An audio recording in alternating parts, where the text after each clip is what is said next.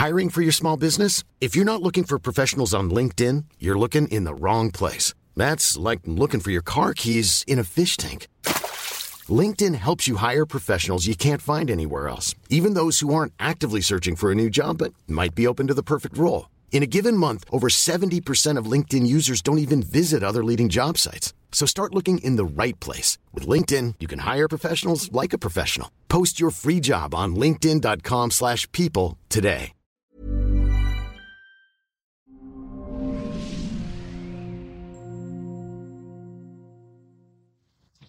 Bienvenidos al podcast Las Tres R's. Siempre podemos reparar, remover, restaurar, regenerar nuestra microbiota, que es el tema de hoy, con una doctora desde España, la doctora de la Puerta. Bienvenida, doctora, especialista investigadora en microbiota, lleva más de 10 años en investigación y más de 20 años de clínica y sobre todo consulta práctica con pacientes sobre este tema tan apasionante. Así es. Buenas tardes, Natalie. Muchas gracias por invitarme a tu podcast. Feliz de tenerla con nosotros en México para todos nuestros pacientes y amigos que hoy sufren y batallan con toda la salud digestiva, que es una de las consultas que más vemos usted y yo, eh, ¿no? Sobre todo gases, distensión, sobrecrecimiento bacteriano, candidiasis, em, mala digestión. Entonces, ¿qué es la microbiota? Diarrea, estreñimiento, ¿Qué más? ¿Qué más? Diarrea, estreñimiento, veces apestosas, explosivas. Sí, sensación de plenitud postprandial, lengua saburral, y eso es solo digestivo. Si nos vamos fuera de digestivo hay un montón de síntomas también. Sí. Es cierto, se va a todo el cuerpo, ¿no? Tenemos síntomas hasta una dermatitis que la gente no sabe, que acaba en el dermatólogo, mal aliento, iba al dentista y empieza todo en nuestro segundo cerebro. Una migraña, iban al neurólogo. Sí, sí, sí. Me preguntabas qué es la microbiota. Eh, la microbiota es el conjunto de microorganismos que vive con nosotros, convive con nosotros en nuestro intestino eh, y en general en todas las mucosas del organismo. Hacemos referencia a la microbiota hablando por defecto de la microbiota intestinal, pero realmente todas las mucosas del organismo eh, incluida la piel, que es una mucosa hacia el exterior, están todas eh, colonizadas por diferentes eh, ecosistemas de, de microorganismos. El más importante por número, por actividad, por función, por relevancia clínica es el del intestino, porque es la mucosa más extensa del organismo. Entonces, cuando hablamos de microbiota, por defecto nos referimos a la microbiota intestinal, pero todo nuestro cuerpo, excepto la mucosa del ojo, todo nuestro cuerpo vive colonizado por microorganismos. Y gracias a ellos, gracias a ellos tenemos salud. Platícanos algunas funciones importantes de estos microorganismos. Me voy a centrar, si te parece, en la microbiota intestinal. Sí, vamos a hablar de la eh, los, los, las funciones de la microbiota intestinal son muchas. Podemos hacer eh, paquetes de actividad, ¿no? Podemos hablar de la función principal, la por excelencia es la función digestiva, ¿no? Eh, función digestiva contribuyen a la digestión de los alimentos y, favorecen o ayudan a su absorción. Digestión de los alimentos. Como acompañantes, perfecto, de todos los alimentos, proteínas, grasas, carbohidratos de cadena media, de cadena corta. Pero con los carbohidratos de cadena larga, es nuestra microbiota la única capaz de digerirlos. Nosotros, nuestro cuerpo, ni nuestros enzimas, ni nada, son capaces de digerir los carbohidratos de cadena más larga. Necesitamos a nuestra microbiota para que haga esa digestión de esa parte de nuestra alimentación.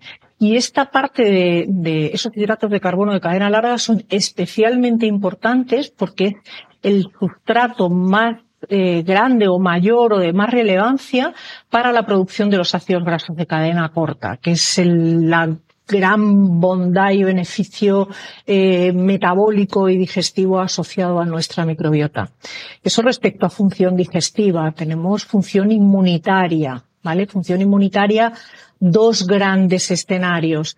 Escenario de eh, fenómenos de tolerancia eh, inmunitaria. Diferenciar la microbiota nos es un entrenador del sistema inmunitario que nos permite diferenciar entre elementos normales del intestino o de, de la dieta o alimentos y elementos que son tóxicos, antígenos, patógenos potenciales frente a los que hay que defenderse. Con lo cual, acción del sistema inmunitario, la microbiota es entrenadora del sistema inmunitario para correctamente poder hacer esos fenómenos de tolerancia antigénica o tolerancia inmunológica, que es la, la, capacidad que hemos dicho de diferenciar y reaccionar o no. Y por otra parte, el sistema inmunitario a nivel del intestino tiene otra gran actividad importante que es la defensa.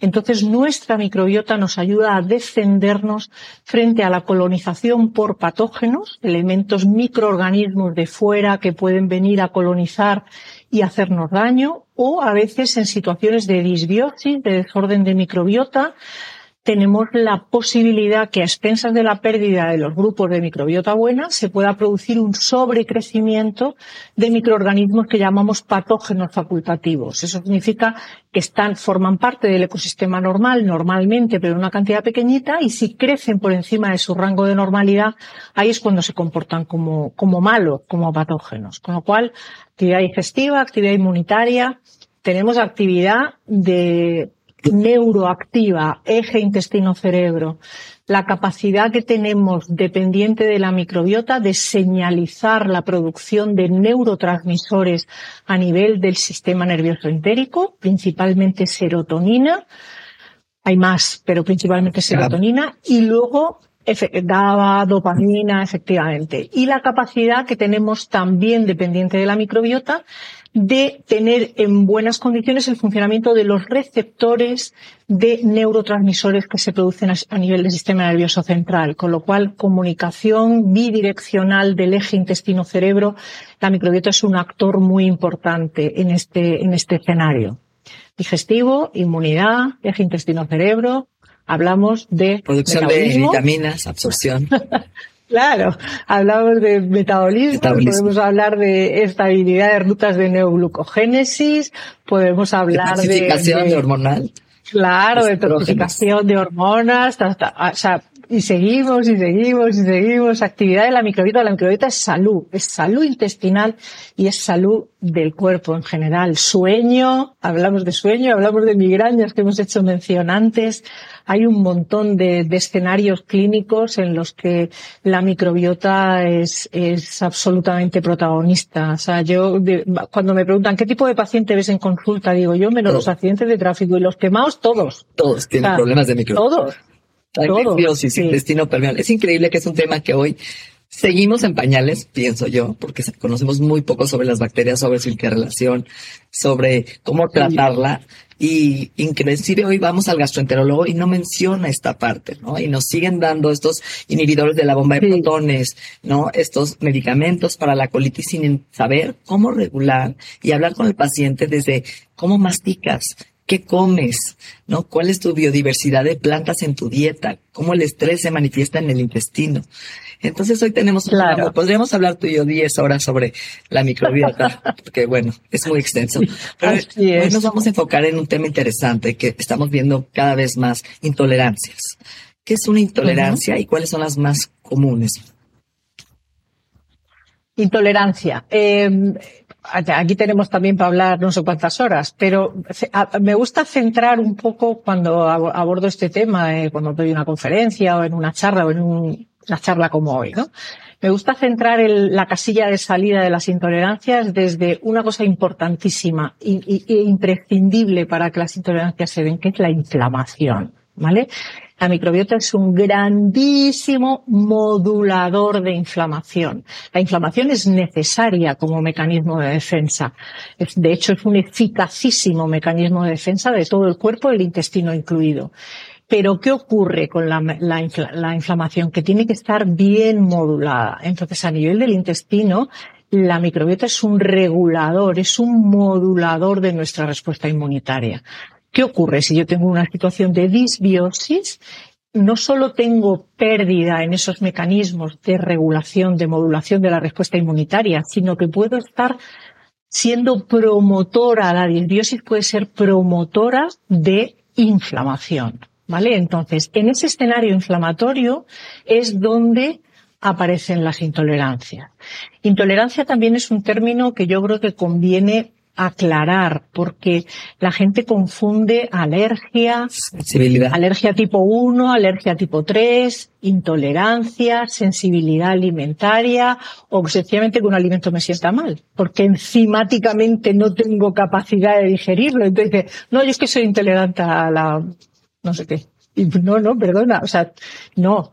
No, hay que centrar, ¿vale? Entonces, cuando hablamos de intolerancias, realmente el término exacto en lo que se refiere a intolerancia es a los azúcares simples. Podemos hablar de intolerancia cuando hablamos de intolerancia a la fructosa, a la lactosa, al sorbitol, a los polioles y podríamos encajar también aquí un poco la intolerancia al gluten no celíaca, que sería un escenario un poco distinto, pero todo va en el mismo paquete de reactividad, elementos de la dieta inmunomediadas, ¿vale? Son reacciones inmunomediadas con un fondo inflamatorio y en las que la microbiota tiene mucho que decir. Es muy responsable de estos, de estos, de estas intolerancias a azúcares simples, podemos decir, ¿vale? Como, como este general. ¿Y, por qué es importante la microbiota? Pues porque cuando se desordena, ese escenario proinflamatorio que se mantiene hace que se alteren los receptores de azúcares simples. ¿Qué diferencia hay en la absorción de los azúcares simples a otros elementos de la dieta? La mayoría de los alimentos de la dieta se absorben por difusión pasiva, están en contacto con la membrana del epitelio intestinal y solamente ese contacto permite que atraviesen la pared. Se absorben y ya cada uno va a su sitio a hacer su trabajo. Pero hay elementos de peso molecular pequeño, como son estos azúcares simples, fructosa, lactosa, que necesitan unos receptores específicos para poder ser absorbidos. Entonces, estos receptores captan y transportan. Son receptores transportadores. Son imprescindibles para la absorción de estos azúcares simples. ¿Qué ocurre? Cuando hay inflamación, estamos diciendo, estos receptores, que son como si fueran antenas captadoras, ¿vale? Reconocen y cogen y, pasan, como barqueros, ¿no? Pues en ese reconocimiento, con la inflamación, se desconfiguran anatómicamente. Entonces no captan bien los azúcares simples. Y los pocos, los pocos que quedan funcionales se saturan con mucha facilidad, ¿vale? Entonces, ¿qué, qué ocurre? Eh, cuando hay intolerancia a los azúcares, no se, esto tendría que ocurrir en el intestino delgado. Esta absorción, estos receptores, esto tal, que hemos dicho, esto ocurre en intestino delgado. Si no se absorben porque tengo un escenario de inflamación y los receptores no funcionan correctamente, pasan a intestino grueso y en intestino grueso el rendimiento metabólico de la microbiota es completamente distinto. Con lo cual ahí ya se comportan como osmóticos, generan gases, inflamación, diarrea, dolor, o sea, ya toda la sintomatología, pues son elementos que no tendrían que estar ahí metabólicamente, no es su sitio, con lo cual, un desastre. ¿Qué hacen muchos eh, profesionales? Dieta FODMAP muerto perros, acabó la rabia. Yo no soy nada partidaria de una dieta formal. ¿Por qué? No soy nada partidaria, lo digo abiertamente. La gente, abiertamente, no soy nada partidaria. No soy partidaria porque no es la solución del problema. Punto uno. Estás poniendo una curita, no estás resolviendo la raíz. Correcto. Y punto dos, una dieta formal estricta implica una retirada de fibra que flaco favor le hace a la microbiota. Entonces, yo prefiero identificar con un diagnóstico de microbiota cuál es el origen de esa inflamación, entender cuál es el patrón disbiótico de mi paciente y eso es lo que tengo que tratar, ¿vale? La intolerancia a la fructosa, a la lactosa, ¿es reversible? La pregunta siguiente, ¿es reversible? Pues mm, razonablemente sí. Yo no soy infalible en eso, pero tengo muchos pacientes revertidos de intolerancias a azúcares simples trabajando adecuadamente la inflamación y, el, y, el, y la reparación del epitelio. Ahora, es muy interesante. A ver, yo podría hacerme un estudio, que eh, hacemos estudios de microbiota en heces fecales, de microbiota intestinal, donde podemos hacer un análisis para valorar dónde estamos parados antes de intervenir, ¿no? Con suplementos, enzimas, ácidos claro, grasos. Claro. Ahora. Claro. En ese estudio podemos saber realmente dónde está la intolerancia, pero también hay una parte genética, hay una carga genética, por ejemplo, que el paciente puede tener una carga de intolerancia a la glucosa o a la, bueno, al, a la lactosa, por ejemplo, ¿no? Como yo, en mi caso. Y además, claro, si mi dieta es muy alta en lactosa y tengo estrés y tengo un intestino permeable, pues puedo, de alguna forma, activar ese gen, ¿correcto? Eso es. Eso es. Eh, o sea, depende de cuál sea tu, eh, tu comportamiento con respecto a, la microbiota, por supuesto, podemos activar ese gen. Pero también en este escenario de activación o no, la importancia que tiene mucha bibliografía de constatación, la importancia de la microbiota como determinante epigenético. O sea, la capacidad que tiene nuestra microbiota de señalizar, por ejemplo, toda la cadena de las histonas de acetilasas, que son grandes moduladores inflamatorios. Pues la señalización eh, epigenética de activación o no de esas histonas, esto, esto sí que tiene más referencia bibliográfica que del mundo mundial. Entonces, el, la microbiota también es un determinante epigenético, con lo cual tú tienes un determinante familiar, toda tu familia, intolerancia a la lactosa, perfecto. Cuida tus hábitos y cuida tu microbiota. Sí, para que eso no se exprese en la medida de lo posible. No se exprese. Y además, la tolerancia es diferente. A lo mejor hay gente que tiene una tolerancia y puede tomarse medio vaso de yogur griego y no le pasa nada. Y hay, y otra, o si se toma un vaso ya le va mal. Entonces también cada tolerancia es distinta de persona a persona. A mí me pasó mucho que cuando empecé a utilizar, por ejemplo, el kefir, al principio me dio un poquito de gas, pero luego, conforme empecé de menos a más, ir aumentando, Hoy estoy mucho más tolerante a los lácteos que lo que era hace 10 o 15 años.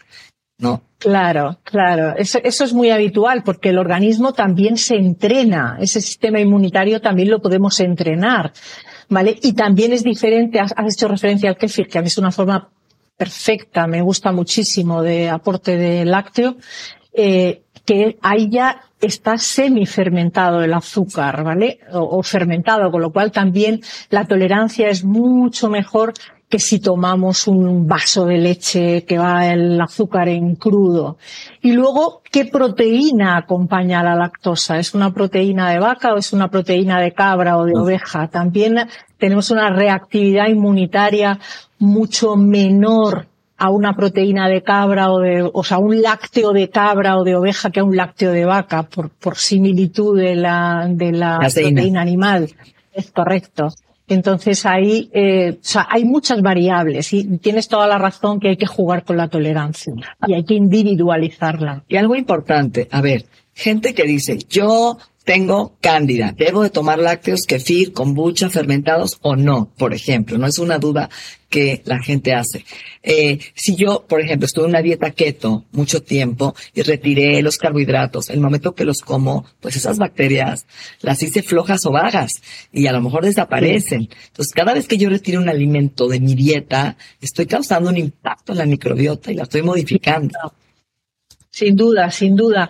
Ah, y, y, no es, eso de forma general, podemos decir, no es razonable para la microbiota. Una microbiota sana requiere una alimentación completa y variada, saludable. Hay alimentos que le vienen especialmente bien a la microbiota eh, y hay alimentos que no le sirve para nada. O sea, todo el mundo de procesados, refinados, em, em, em, todos los aditivos, eso no le interesa nada.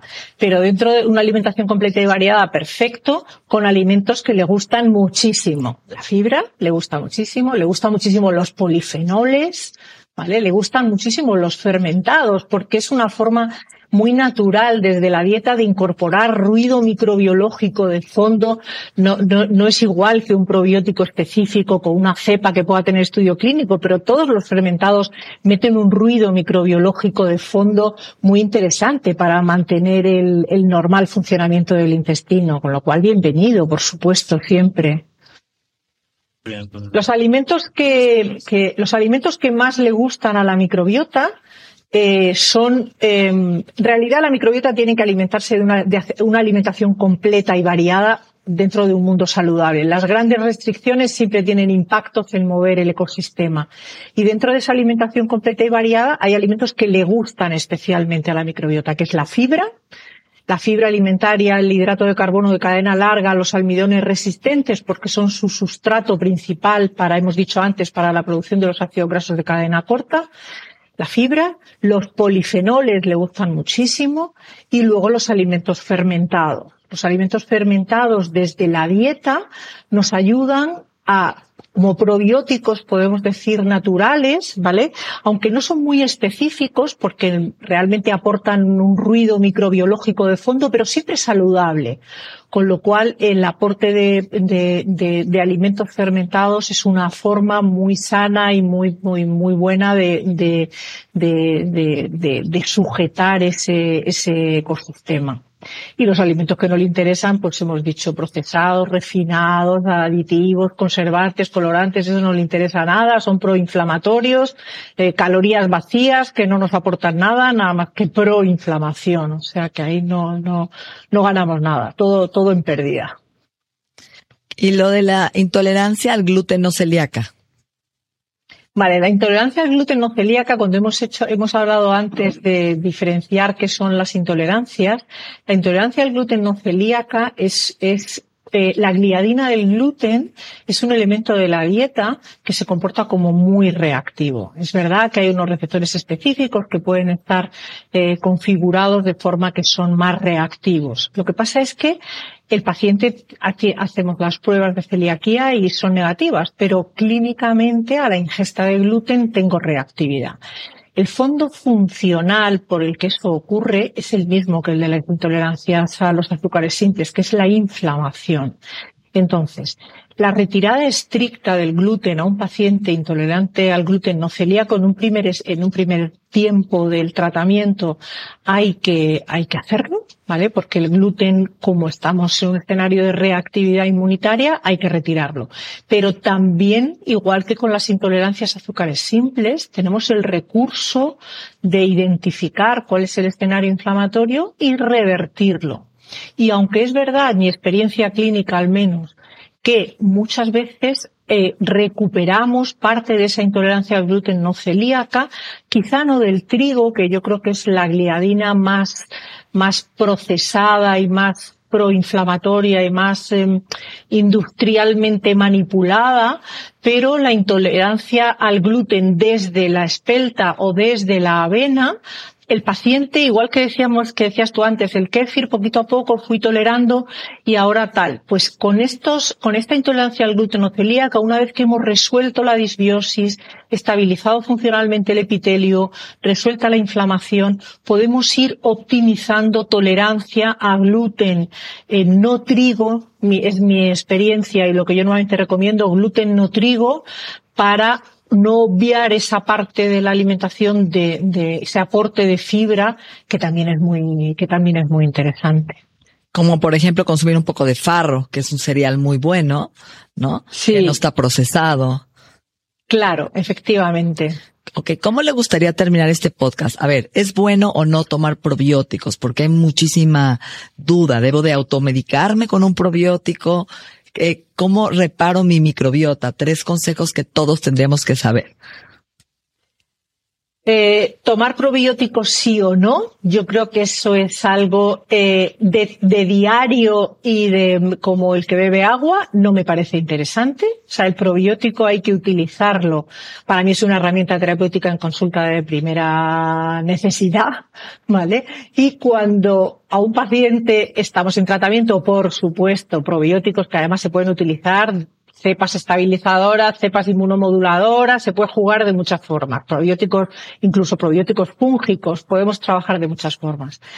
Pero eh, para siempre, no. Yo me gusta que el, intestino haga su propio trabajo, la microbiota haga su propio trabajo. Entonces, un paciente que ha tenido una disbiosis muy severa, cuando le doy el alta, pues siempre le digo, de vez en cuando, el primer año le suelo decir, el primer año cada tres meses te haces un mes de un probiótico estabilizador de baja carga, me suele, me suele gustar a mí utilizar.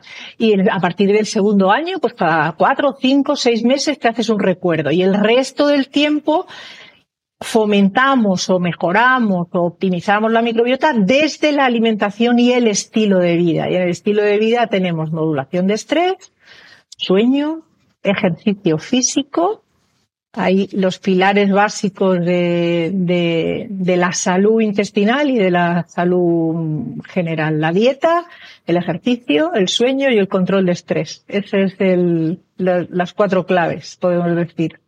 Me encanta. Y sobre todo la biodiversidad de la dieta. Creo que es importante el masticar, que el paciente come muy rápido, ¿no? Sí. Cómo come bajo estrés, en el coche. Alimentación consciente, masticación consciente, eso es. Meter colores, meter pigmentos, la dieta del arco iris, que lo hemos dicho, ¿no? Todos los días, eh, disfrutar lo que estamos comiendo, hasta cómo lo cocinamos también tiene que ver, ¿no?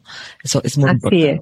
Pues muchísimas gracias, doctora. Un gusto eh, tener toda esta información tan interesante. ¿Y con qué le gusta terminar una frase así importante sobre la salud digestiva? Cuidemos nuestra microbiota, ella nos cuida. Bravo. Así es. Un placer. Gracias. Un placer. Muchas gracias.